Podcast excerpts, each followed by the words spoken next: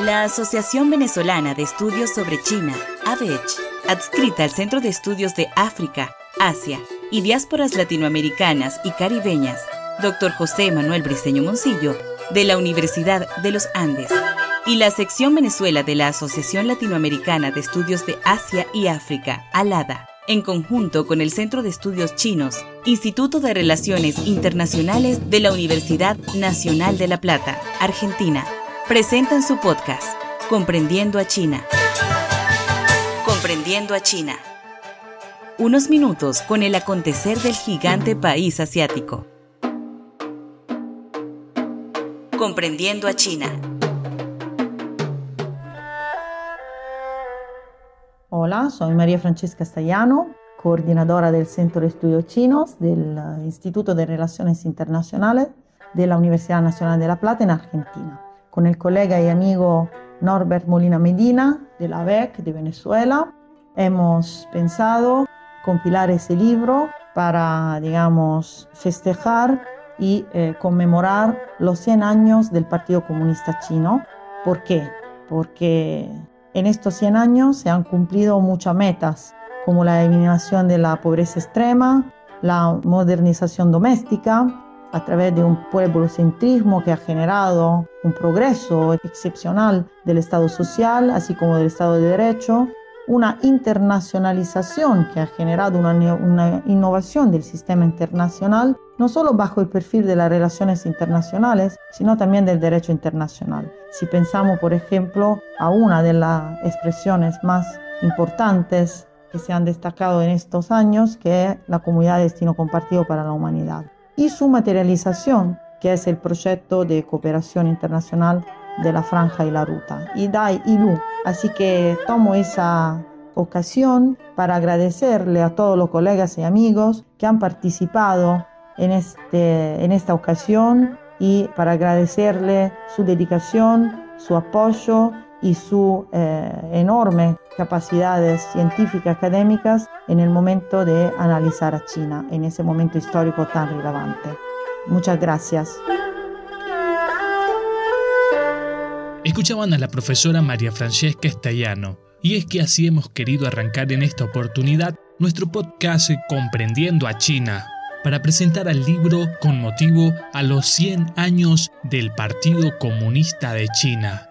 Así que acompáñenos en estos minutos en nuestro podcast Comprendiendo a China.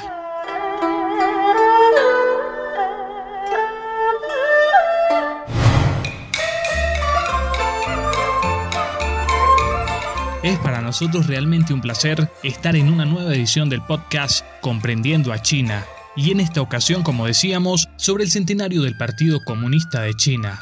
Y es por eso que tenemos a los 19 autores quienes aportaron sus trabajos para el compendio de este libro. Así que prepárense a escuchar a cada uno de los autores que integran esta obra que se ha preparado con motivo del centenario del Partido Comunista de China.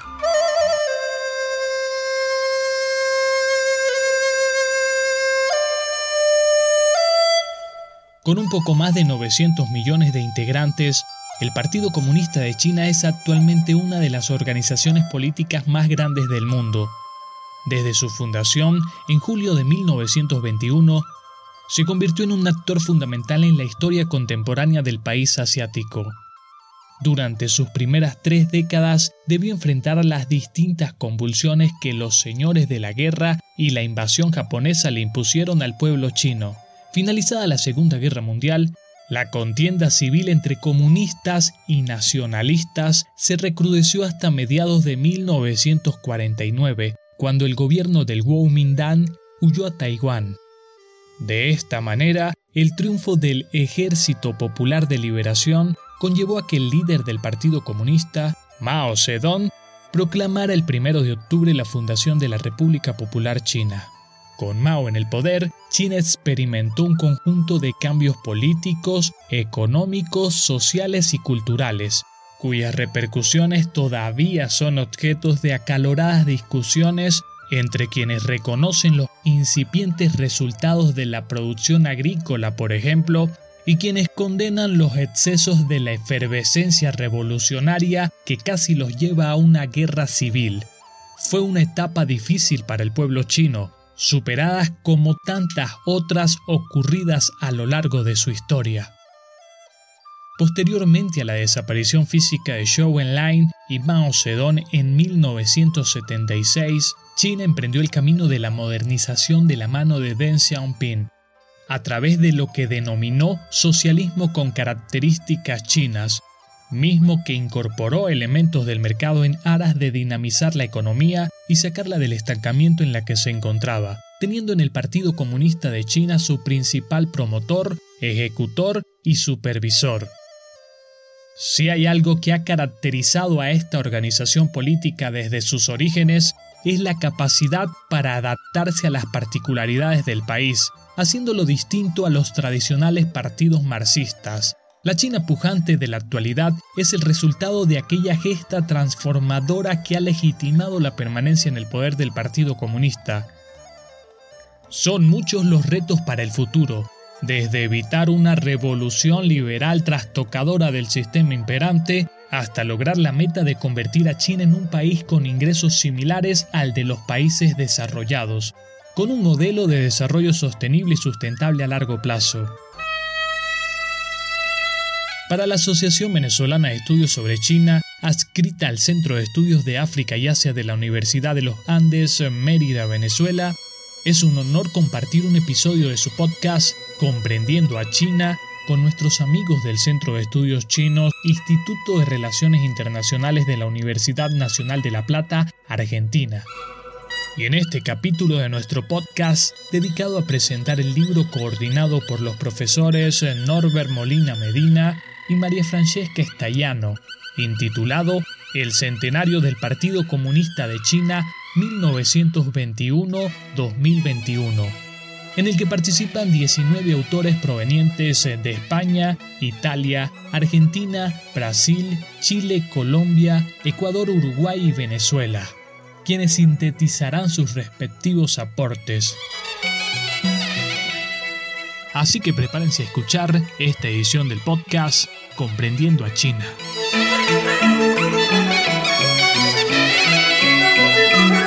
Comprendiendo a China.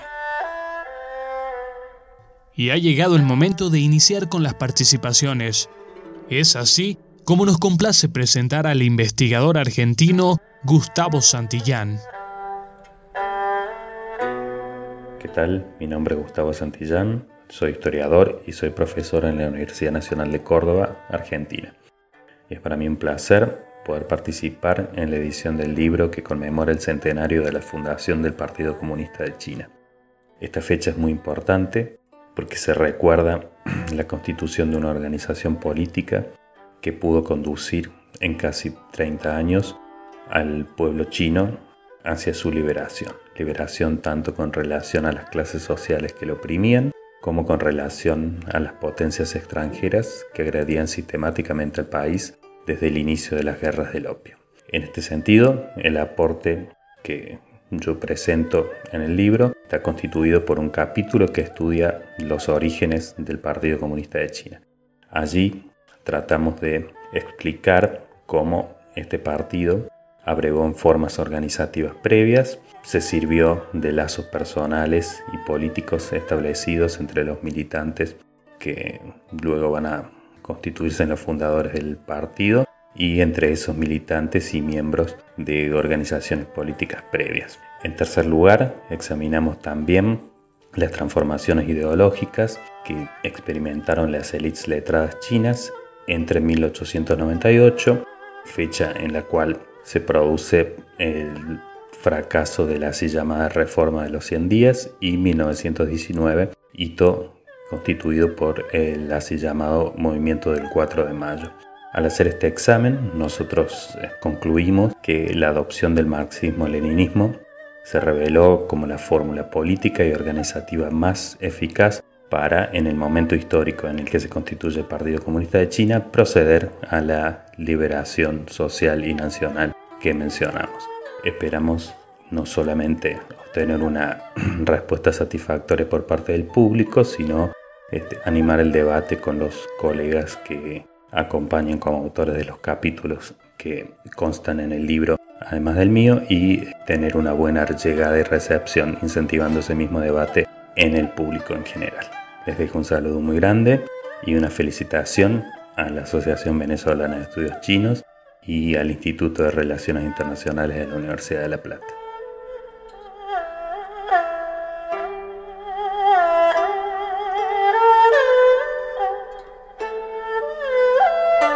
Y ese era Gustavo Santillán, hablándonos un poco sobre su experiencia en esta investigación.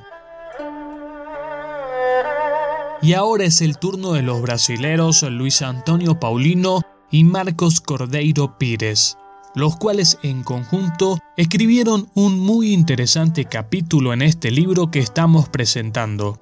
Escuchemos entonces a Luis Antonio Paulino y seguidamente a Marcos Cordeiro Pires. La fundación del Partido Comunista Chino en 1922 fue un hecho que cambió definitivamente el curso de la historia de ese país. Sin el liderazgo político del Partido Comunista, el pueblo chino no habría superado más de un siglo de saqueo extranjero y mucho menos construido una de las naciones más poderosas del planeta en la actualidad. Desde las luchas para expulsar a las fuerzas extranjeras que planeaban dividir el país em semicolônias divididas entre as principais potências imperialistas da época, hasta a fundação da República Popular China em 1949, ao início da reforma e processo de apertura em 1978, hasta a atualidade, quando China se consolida como a segunda economia mais grande do mundo, em caminho de converter convertirse rápidamente en la primera, la fuerza líder ha sido el Partido Comunista Chino. La clave del éxito del Partido Comunista Chino radica en el hecho de que siempre se ha mantenido fiel a su programa socialista y en su capacidad para aplicarlo de manera creativa, siempre considerando las condiciones concretas de China. El socialismo al estilo chino es un ejemplo para todas as forças progressistas do mundo de como é possível, com criatividade e sem dogmatismo, superar o capitalismo e construir uma economia socialista próspera. Tem anos do Partido Comunista da China, por Marcos Cordeiro Pires.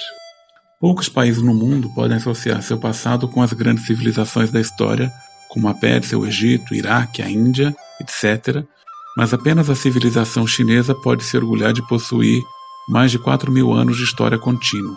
Poucos países da África e da Ásia que estiveram sob a dominação do imperialismo europeu e que se tornaram independentes depois da Segunda Guerra Mundial conseguiram se reerguer à condição de grande potência como no passado.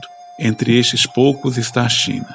Poucos países conseguiram superar o atraso científico e tecnológico e se ombrear as maiores potências do mundo, a China, em 1949, depois de 100 anos de humilhações, possui apenas 6% da população alfabetizada e poucos milhares de cientistas. Hoje, a China é o país que mais forma pessoal em áreas como engenharia, matemática, ciências e tecnologia de informação. Isso permitiu que o país se tornasse a segunda maior economia e o maior exportador e importador do mundo. Poucos países em desenvolvimento, por seu próprio esforço, desenvolveram um sofisticado sistema de defesa e um programa espacial. A China, em 2020, foi o primeiro país a pousar uma sonda na face oculta da Lua, a desenvolver a principal tecnologia de internet de 5G e a liderar as patentes de inteligência artificial. A China também lidera o setor de trens de alta velocidade, construindo em 10 anos uma malha que supera a soma das demais linhas do mundo. Poucos países que sofreram com o imperialismo e com o colonialismo conseguiram organizar estratégias para eliminar a pobreza extrema. A fome é uma chaga aberta na maior parte dos países em desenvolvimento da Ásia, da África e da América Latina. Mas em 2020, a China conseguiu erradicar a fome e a pobreza extrema em um intervalo de 40 anos, um dos maiores feitos da história.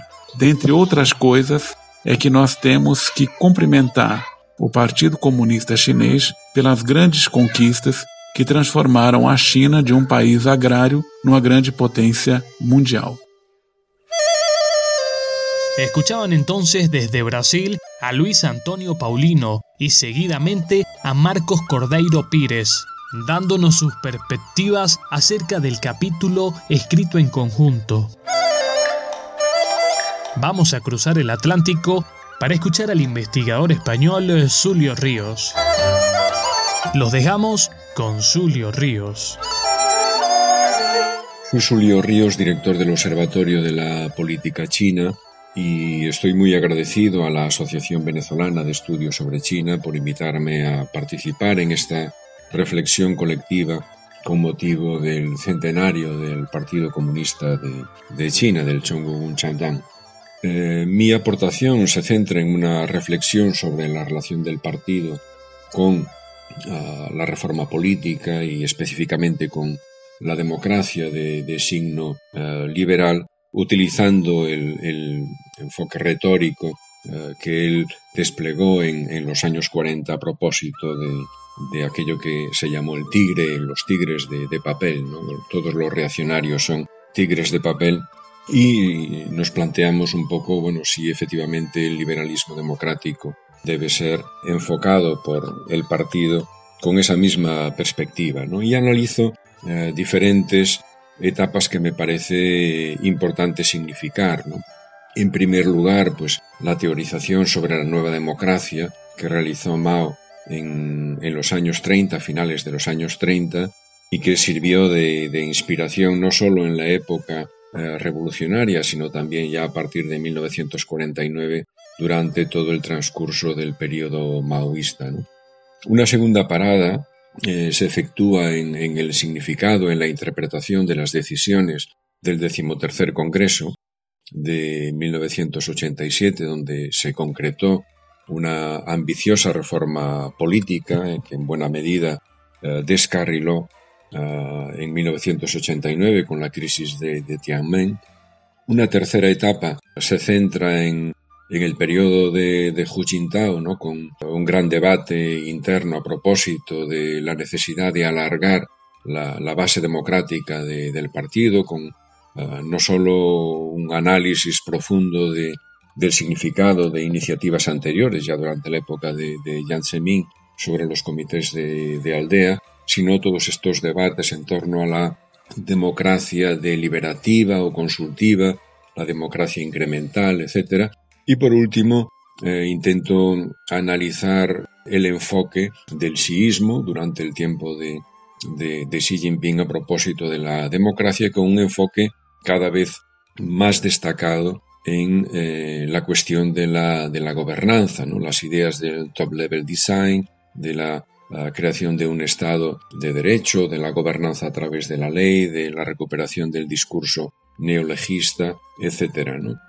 Como conclusión un poco de, este breve ensayo, lo que se plantea es la disyuntiva que existe en eh, el enfoque de los diferentes sistemas eh, políticos a propósito de, la democracia. ¿no? La, legitimidad, en buena medida, en la democracia liberal se fundamenta en la representación, mientras que el enfoque que plantea el Partido Comunista de China hoy día a propósito de la legitimidad concede una mayor importancia a la confianza de la población en su sistema de, gobierno, ¿no? un sistema que intenta combinar un poco en línea con lo que nos enseñaba Daniel Bell de una cierta democracia en la base, experimentación en medio y meritocracia en la, en la cumbre. Hay que decir que la reforma política es una, una preocupación eh, que forma parte de, la agenda del Partido Comunista de China, básicamente desde 1978, coincidiendo con la política de, reforma y, apertura, y si bien durante toda esa etapa del denguismo, esa reforma política, se centró en diferentes intensidades y en diferentes tiempos en torno a la necesidad o la posibilidad de alargar la base de la democracia, en tiempos de, Xi Jinping, el enfoque se centra fundamentalmente en el logro de una mayor eficiencia y una ah, mejor gobernanza, pasando a un segundo plano la, cuestión de orden más eh, representativo. Y creo en, este sentido que sin duda este será un, tópico que seguirá pesando en la acción política eh, de los gobernantes chinos en los próximos años. Ese era el investigador español Zulio Ríos, haciendo un comentario acerca de su capítulo. Si quieren adquirir esta obra, solo deben entrar en la página web de la Asociación Venezolana de Estudios sobre China. Comprendiendo a China. Es momento de presentar a Rubisley González, profesor e investigador cubano, el cual con sus aportes también forma parte de este libro sobre el centenario del Partido Comunista de China. 100 años cumple en este 2021 el Partido Comunista de China. 100 años en el que a partir de ahora se abre una nueva era, una experiencia acumulada en un siglo de existencia ante constantes cambios producidos en el entorno interno de China y también del mundo que constituye un caudal de lecciones, a la vez que devienen en elementos para proyectarse con una visión más clara hacia los próximos años. Ello podrá contribuir a lograr arribar también a las metas del centenario de la fundación de la nueva China en el año 2049. La trascendencia de haber arribado a los primeros 100 años como el partido dirigente de la sociedad china y lograr el propósito de eliminar la pobreza absoluta le otorga un valor superior. El partido demostró que se deben enfrentar muchos desafíos en un periodo tan extenso, así como momentos de retroceso. Sin embargo, el logro de la unidad entre sus militantes la concepción de la planeación estratégica a corto, mediano y largo plazo y la firme voluntad de sus dirigentes han contribuido y continúan contribuyendo a los progresos no solo de un país, sino de una gran nación. La proyección externa del partido constituye un elemento fundamental en el cumplimiento del propósito de las transformaciones del país y también el aumento de la influencia de China como un actor internacional. Los diversos líderes partidistas imprimieron su sello personal en la conducción de la organización política en estos 100 años, pero los últimos, a decir de Hu Jintao y Xi Jinping, decidieron otorgarle un mayor reconocimiento a los valores ancestrales tradicionales a sus políticas y relacionamiento con el mundo, sin dejar de tener en cuenta a esas grandes figuras que fueron Mao y posteriormente Deng Xiaoping. Ese era Rubisley González, realizando una síntesis acerca de los aportes de su capítulo de este libro. Seguidamente escucharemos desde Chile a José Luis Valenzuela, el cual nos ha dado un interesante capítulo que igualmente forma parte del libro que estamos presentando.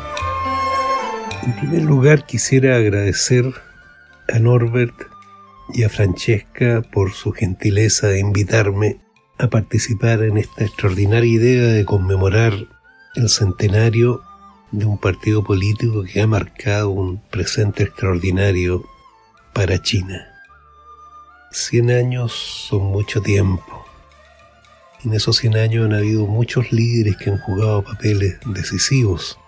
Yo quise destacar a Deng Xiaoping porque desde que comencé a estudiar eh, a China, su obra destacaba por sobre la de muchos otros. Es un hombre que desde la nada, desde un remoto rincón chino, emprende a los 16 años un viaje a Francia sin sustento claro, eh, sin una brújula muy definida, con unos vagos estudios por desarrollar, y desde ahí termina asumiendo el liderazgo supremo en 1978 y cambiando de forma muy relevante el cómo se hacen las cosas en China. Su obra perdura hasta hoy y es por eso que debemos pagar una deuda y destacarlo. Ese era José Luis Valenzuela, docente e investigador chileno. Comprendiendo a China.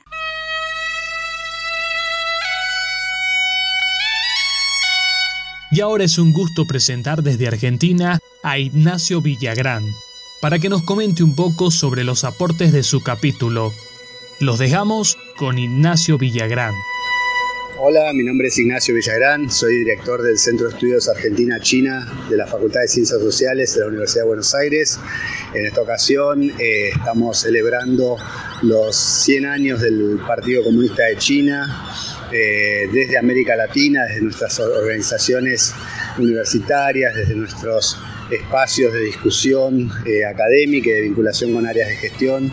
Eh, tenemos el, enorme privilegio de trabajar con, colegas en China que, que, forman parte de esta gesta que es la que transformó desde, sobre todo desde 1949 en adelante, a, la República Popular, es esa, esa, gesta que no hubiese sido posible sin el esfuerzo colectivo y la, dirección del partido. Nosotros en este sentido estamos muy, eh, muy honrados de poder participar en una, en una serie de eh, proyectos académicos que tienen como fin eh, dar a conocer un poco de la historia del partido en distintos aspectos, eh, en distintas publicaciones que dan cuenta del conocimiento que se está produciendo en América Latina sobre la historia y la circunstancia actual de China y el innegable rol del partido en la dirección de los grandes cambios y las grandes transformaciones que han llevado a, China a ser lo que es actualmente. Eh, así que auguramos eh, muchos años más para el partido y, eh, bueno, a festejar estos primeros 100 años que han transformado no solo China, sino también al mundo. Desde América Latina, grandes saludos para todos nuestros colegas en China. Queremos agradecer a Ignacio Villagrán por su participación en este capítulo de nuestro podcast Comprendiendo a China y en esta oportunidad dedicado a la presentación del libro referente a los 100 años del Partido Comunista de China. Y ahora es el turno de presentar a Milton Reyes, para que nos hable un poco sobre los aportes de su capítulo. Los dejamos entonces con Milton Reyes. Bueno, el trabajo que propongo em, básicamente se centra en buscar esas ideas e imágenes que van informando el pensamiento estratégico y la proyección política de China y particularmente del Partido Comunista, desde un acercamiento de larga duración que también dialoga ¿no cierto? con diferentes distancias temporales. Obviamente em, he considerado necesario em, hacer un acercamiento que considera eh, relevante eh, a la teoría crítica de Robert Cox como un eje central. En ese sentido, entonces, em, planteo em, un acercamiento a las ideas de muy largo plazo o larguísimo plazo que estarían em, relacionadas a la construcción civilizatoria de la propia China.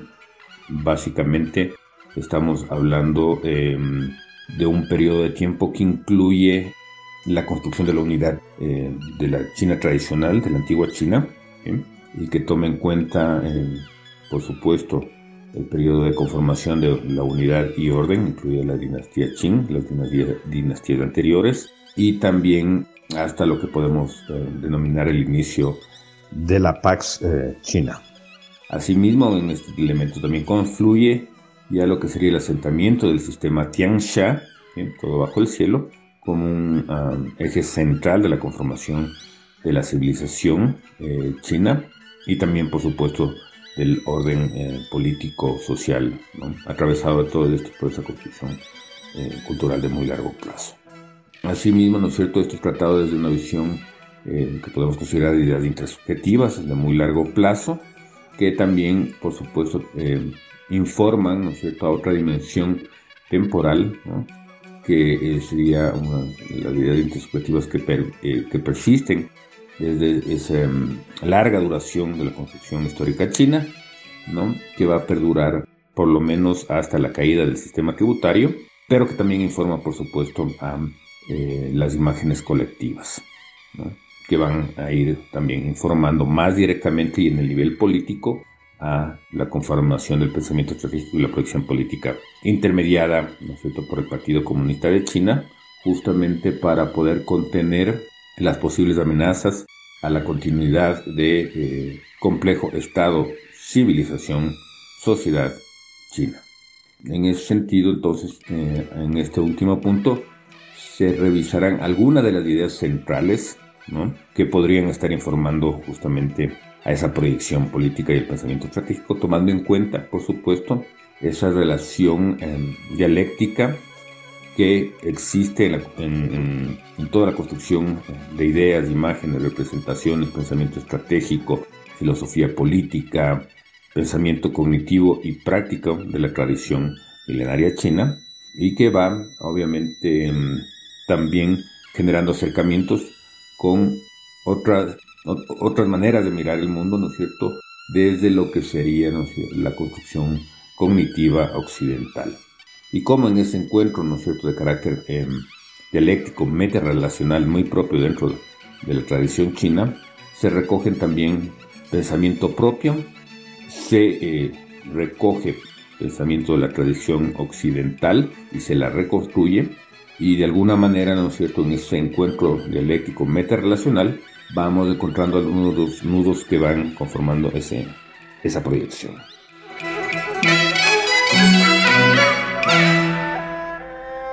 Ese era el investigador Milton Reyes. Recuerden que esta obra está a disposición en la página de la Asociación Venezolana de Estudios sobre China, ABESH. Y ahora le damos paso al argentino Sebastián Scholl, quien ha dedicado unos minutos para hablarnos acerca de las principales líneas que aborda en su artículo. Escuchemos entonces a Sebastián Scholl.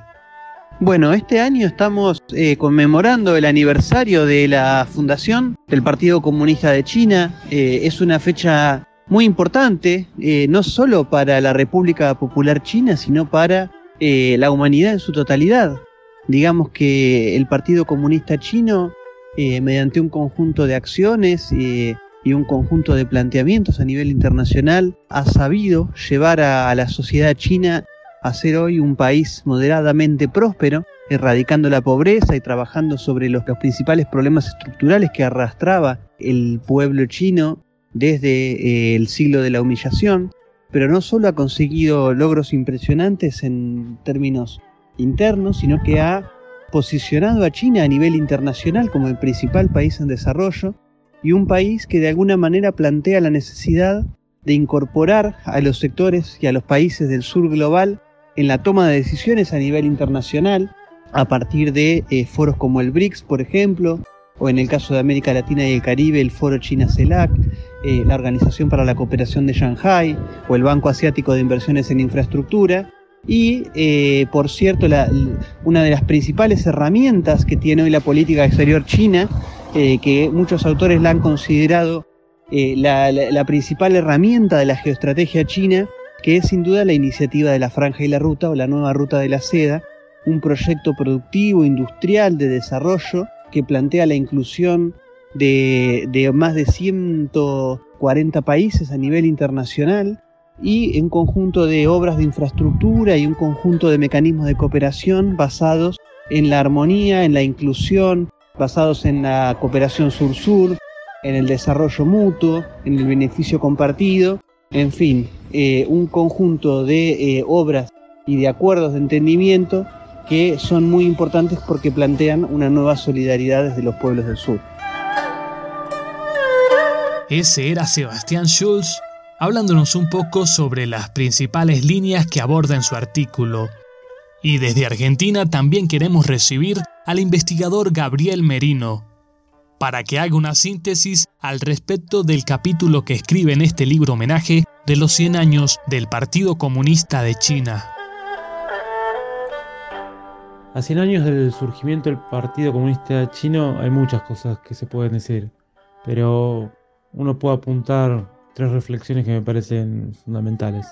Una, la, tarea clave de que no se puede explicar el ascenso China y su desarrollo y el lugar que ocupa hoy en el mapa del poder mundial y en el concierto internacional sin, sin la historia eh, de lucha y el desarrollo del Partido Comunista Chino. Y sobre todo su capacidad de adaptar un conjunto de ideas revolucionarias propias de la tradición marxista al contexto y a la especificidad china, ¿no? y, y, esa capacidad tan importante como adaptar modelos de desarrollo, ideas exitosas, ideas revolucionarias a contextos, culturas, características de los pueblos.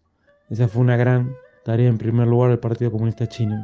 En segundo lugar, la capacidad para aprovechar un escenario de oportunidad histórica en, plena transición histórico-espacial en aquellos años, en el periodo de entreguerras, y, los años subsiguientes, esa crisis de hegemonía, desorden global, aprovechar ese contexto para producir una revolución nacional y social que ponga fin al siglo de humillación, que ponga fin al, dominio neocolonial de China.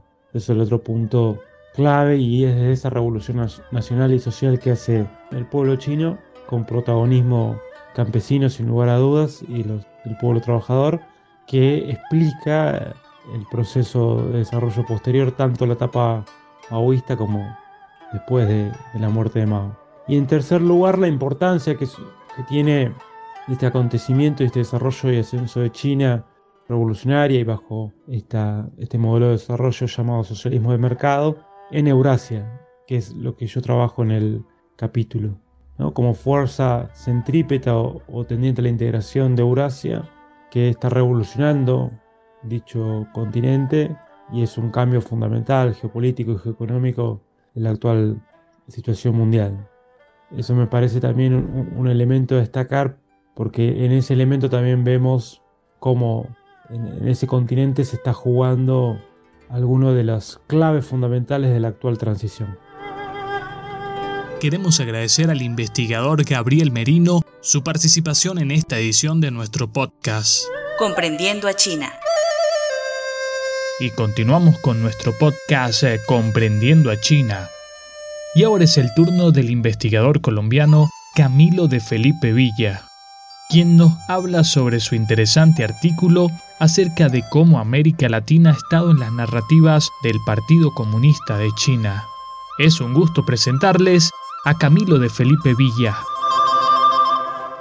El capítulo América Latina en las narrativas del Partido Comunista Chino busca explorar de qué forma el Partido Comunista Chino ha representado las relaciones de China con América Latina a lo largo de casi 100 años de historia entre las dos partes.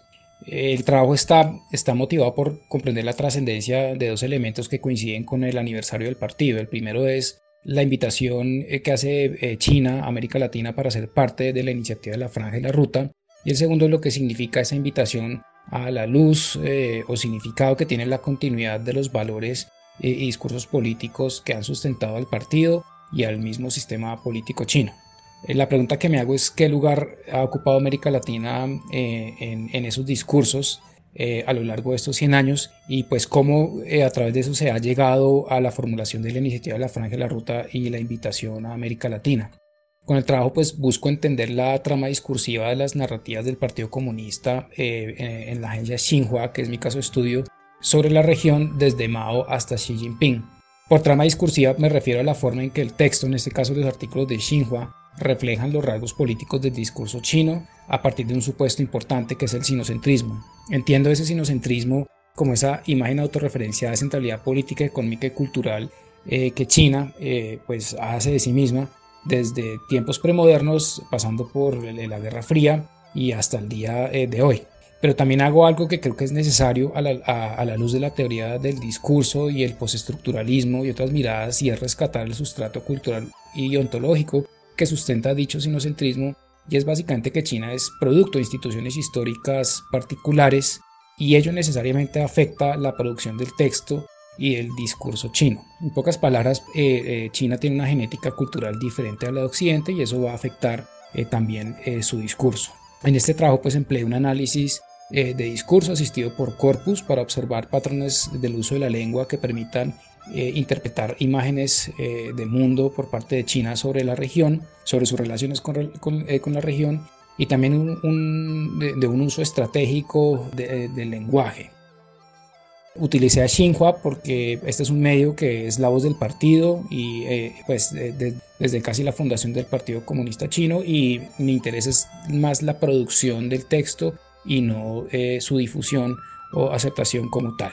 En el estudio pues encuentro que en todos los periodos eh, China ha empleado conceptos como amistad y cooperación para comunicar sus objetivos en política exterior hacia América Latina y como reflexión pues considero que dichos términos también permitirán abrir paso a normas políticas y económicas generadas en un proceso, digamos, de maduración eh, normativa de la iniciativa de la franja y la ruta. Agradecemos al investigador colombiano Camilo de Felipe Villa su participación en nuestro podcast.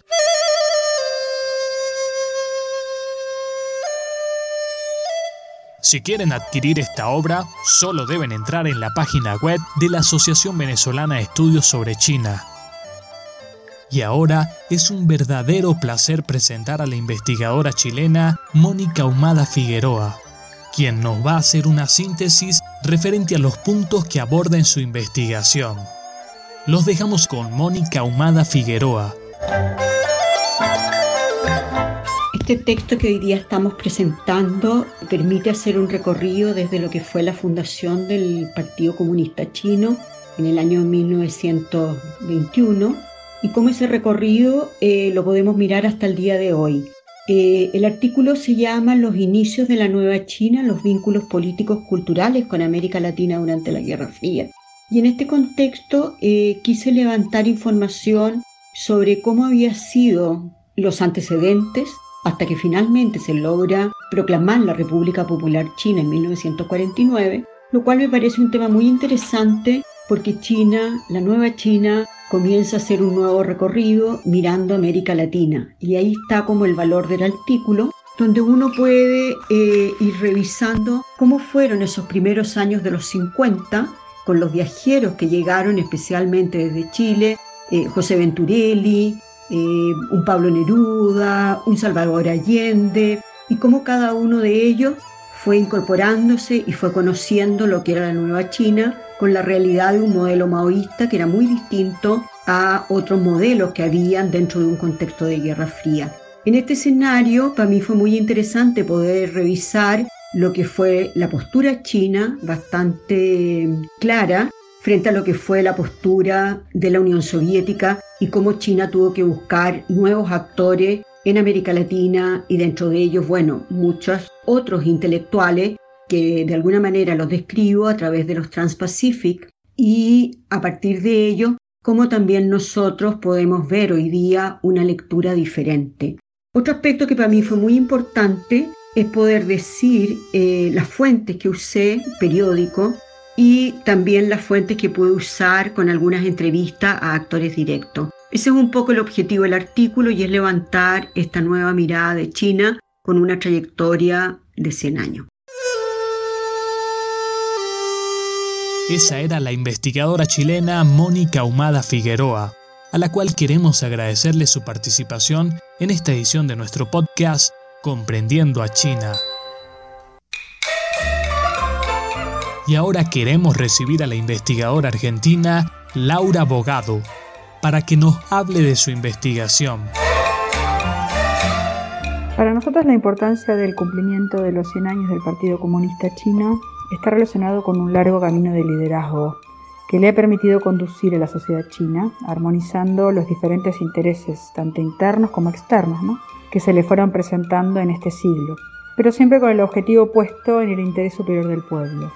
Y en referencia a la relación entre el Partido Comunista Chino y nuestra región, eh, no tenemos más que analizar las profundas confluencias que se manifiestan en el presente entre China y los distintos estados de América Latina, quizá para entender la histórica y profunda trayectoria de cooperación que nos vincula. Cooperación que hemos podido identificar a lo largo de la historia en tres grandes periodos. El primero fue el modelo de revolucionario de Mao, que mantuvo un acercamiento eh, quizá no oficial al principio con varios de los países de la región y que de a poco se fue transformando en un vínculo que se consolidó tanto política como ideológicamente y que definió bases duraderas. Luego fue el modelo de reformista de Deng, cuyo cambio de perfil respondió también a un momento de cambio de la hegemonía tanto política como de las modernizaciones internas, que produjo quizá una retracción en la ayuda financiera hacia América Latina, pero que no cambió la vocación pacifista de la relación, nunca. Y por último, en la actualidad identificamos que el modelo de cooperación se asocia al de gobernanza global humanista, con el objetivo de construir una comunidad de destino compartido para la humanidad, que abarque todos los niveles de cooperación, o sea, económico, político, social, lingüista, etc. Esto es justamente hacer que la autonomía y el desarrollo de todos los países puedan ser viables, considerando a esta posibilidad como un elemento fundamental de un nuevo orden jurídico más justo, tanto interno como internacional. Continuamos en esta edición especial de nuestro podcast Comprendiendo a China, con motivo de la presentación del libro sobre los 100 años del Partido Comunista de China. Y ahora es para nosotros un placer presentar desde Argentina a Sergio Cesarín. Hola, soy Sergio Cesarín y respecto a la opinión sobre la importancia de la fundación del Partido Comunista Chino, creo que hay varios aspectos a considerar. Primero, como fuerza política. En términos de representatividad y relevancia, eh, el partido como tal, como fuerza política, como fuerza revolucionaria, como fuerza orientada a la acción política, creo que ahí hay un punto de relevancia central.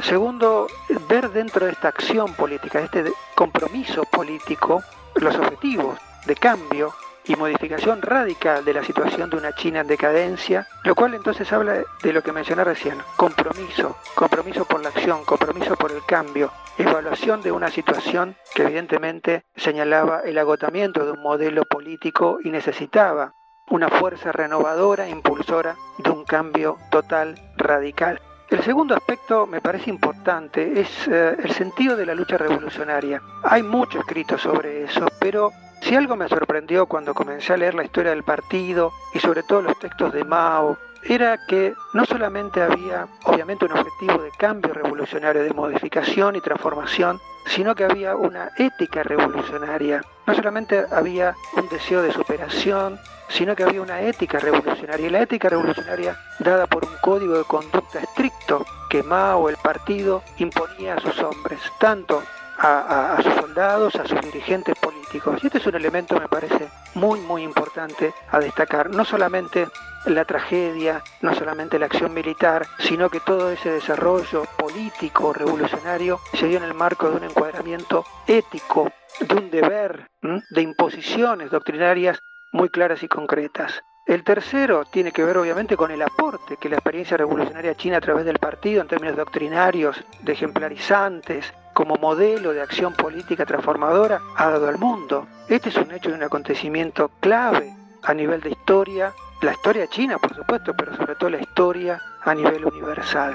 ¿Mm? La emergencia de liderazgos revolucionarios, la elaboración intelectual, táctico, estratégica de sus dirigentes y por supuesto el éxito en la acción mediante la fundación de la República Popular. Y el cuarto punto es el referente a que este conjunto de ideas han tenido una fuerte influencia en América Latina y el Caribe, rediseñando fuerzas políticas, influyendo en la composición de fuerzas políticas, señalando un derrotero doctrinario y, ah, bueno, enriqueciendo también la dinámica del debate político intra-latinoamericano. En algunos casos, asumiendo posiciones más extremistas, en otros casos, posiciones más conciliadoras. Lo cierto es que es ah, la historia de América Latina, la historia de las ideas políticas de América Latina está íntimamente ligada a la historia, también la evolución, la práctica, el modelo de acción del Partido Comunista Chino. Muchísimas gracias al docente e investigador argentino Sergio Cesarín por su participación en esta edición especial de nuestro podcast Comprendiendo a China.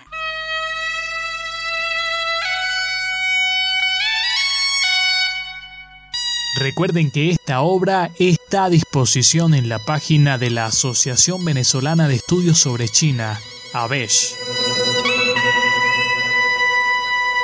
Vamos entonces a presentar a Alejandro Simonov, docente e investigador argentino.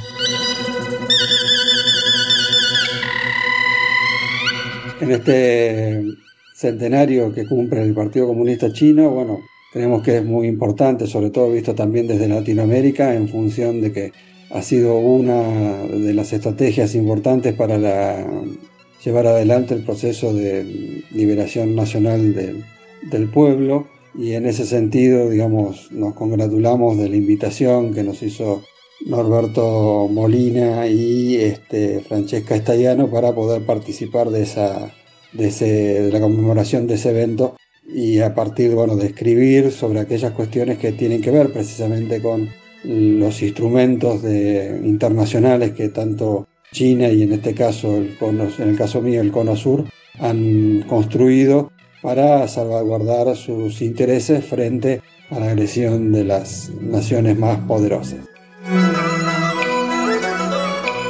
Muchísimas gracias al investigador argentino Alejandro Simonov quien nos ha comentado sobre las principales líneas que aborda en el capítulo de este libro. Y ahora es un gusto presentarles desde Uruguay Andrés Raggio. Hola, mi nombre es Andrés Raggio, soy autor del capítulo entre lo ideológico y lo pragmático, posiciones divergentes respecto a China y al Partido Comunista en el marco de las relaciones uruguayas. En el marco del centenario del Partido Comunista, así como el mayor protagonismo tanto de, de este como de la propia China, a nivel sistémico y de la consolidación de este país, también como socio del Uruguay, socio clave del Uruguay, se aborda un tema que tal vez no existen antecedentes o muy pocos en, el particular área, como son las relaciones entre los partidos políticos uruguayos y el Partido Comunista Chino. Para ello se consideran las estrategias de política exterior del Partido Comunista Chino hacia los países latinoamericanos, como el rol de los partidos políticos en el proceso de las tomas de decisiones. Además, se analizan las posturas de los partidos uruguayos respecto a tres hitos clave en las relaciones, como son el establecimiento de las relaciones diplomáticas en el 88, la propuesta de un tratado de libre comercio con el Mercosur o de forma bilateral y la asociación estratégica que implicó, entre otras cosas, el ingreso de Uruguay eh, de forma indirecta a, firmar un memorando de entendimiento en la iniciativa de la Franja y la Ruta y también eh, la entrada al Banco Asiático de Inversiones e Infraestructura. Se toma en cuenta para el trabajo, en la medida de lo posible, el rol de cada partido en el proceso de toma de decisiones eh, de política exterior, tanto por parte del, del partido de gobierno como de la oposición, por lo que se considera relevante abordar el Parlamento como el espacio donde se hacen visibles estas posturas por parte de los legisladores partidarios, tanto hacia China como hacia el Partido Comunista. Así también analizar cómo influyen sus posturas los siguientes factores. La posición ideológica, la percepción de los que los partidos políticos tienen sobre China y el Partido Comunista Chino, así como la posición que toman respecto al rol de China a nivel sistémico. En este sentido se desagregan a los partidos políticos por sectores y fracciones.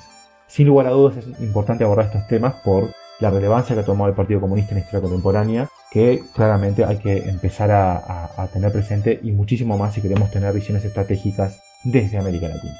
Saludos para todos, espero que les guste. Solo resta agradecer desde Uruguay a Andrés Raggio, el cual nos ha dado los puntos principales de su investigación. Y ahora queremos presentar desde Venezuela a Isaac López, el cual nos da una síntesis acerca del capítulo escrito conjuntamente con el investigador venezolano Norbert Molina Medina. Los dejamos con Isaac López. Isaac López, profesor titular de la Escuela de Historia de la Universidad de los Andes, Mérida, Venezuela. En unión al profesor Norbert Molina Medina, hacemos una aproximación a la influencia del maoísmo y del Partido Comunista Chino en la lucha armada de los años 60 del siglo XX en América Latina y en particular en Venezuela. Articulaciones y horizontes políticos, características de relación y sujetos históricos. Una contribución para comprender las relaciones entre China y Latinoamérica, basados en fuentes documentales y bibliomeriográficas bajo los soportes teóricos de la historia del tiempo presente o historia actual y como contribución en el centenario del Partido Comunista Chino, el artículo se orienta a dos aspectos fundamentales. Primero, examinar los antecedentes de las relaciones China-América Latina y principalmente el origen de los vínculos chino-venezolanos. Y segundo, analizar la influencia de China en la guerrilla venezolana, hurgando en las bases ideológicas de los grupos alzados, aportes económicos y de formación de cuadros. Una interesante temática que muestra la valoración de la experiencia china en la búsqueda de una opción de poder de las izquierdas en nuestros países. Muchísimas gracias a Isaac López por esa síntesis al respecto del capítulo escrito en conjunto con el investigador Norbert Molina Medina.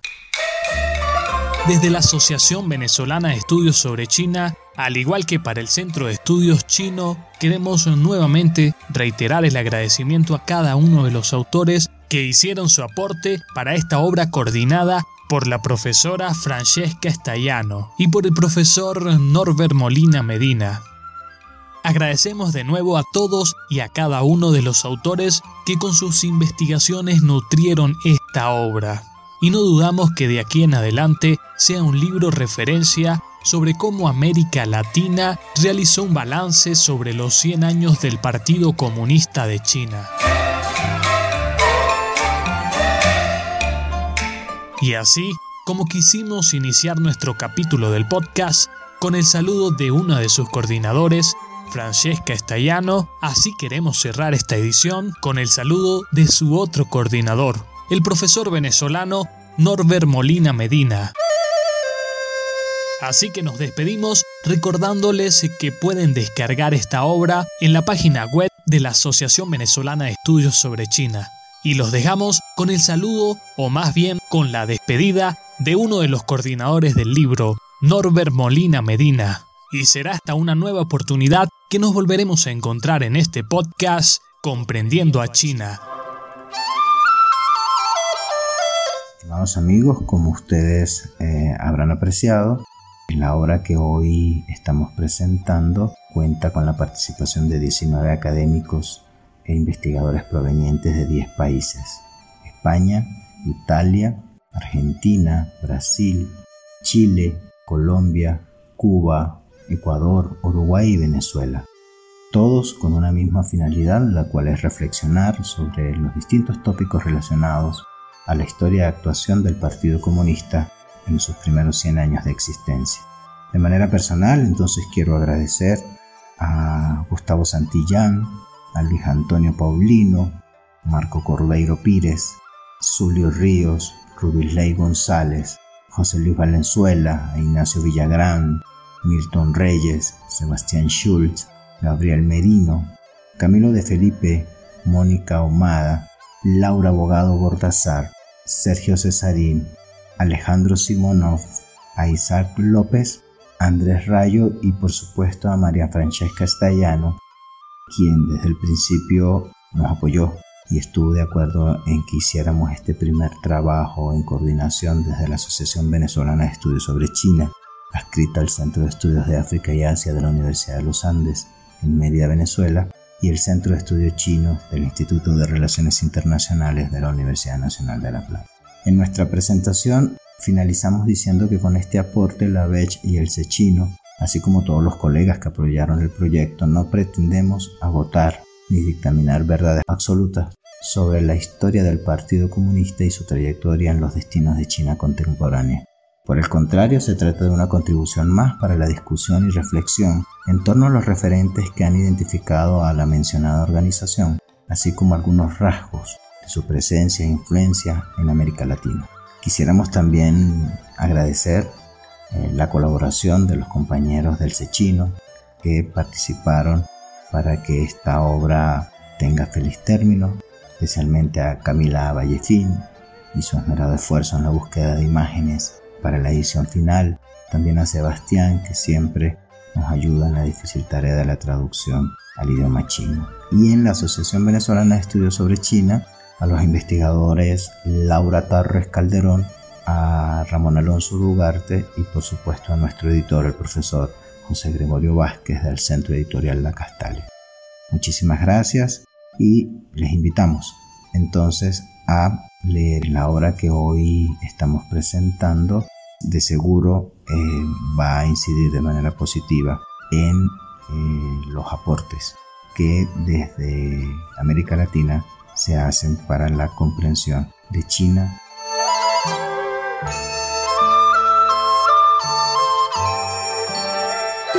La Asociación Venezolana de Estudios sobre China, ABECH, el Centro de Estudios de África, Asia y Diásporas Latinoamericanas y Caribeñas, Dr. José Manuel Briceño Moncillo, de la Universidad de los Andes, y la Sección Venezuela de la Asociación Latinoamericana de Estudios de Asia y África, ALADA, junto al Centro de Estudios Chinos, Instituto de Relaciones Internacionales de la Universidad Nacional de La Plata, Argentina, presentó Comprendiendo a China.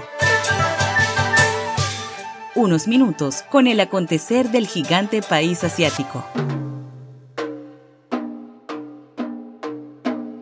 Comprendiendo a China.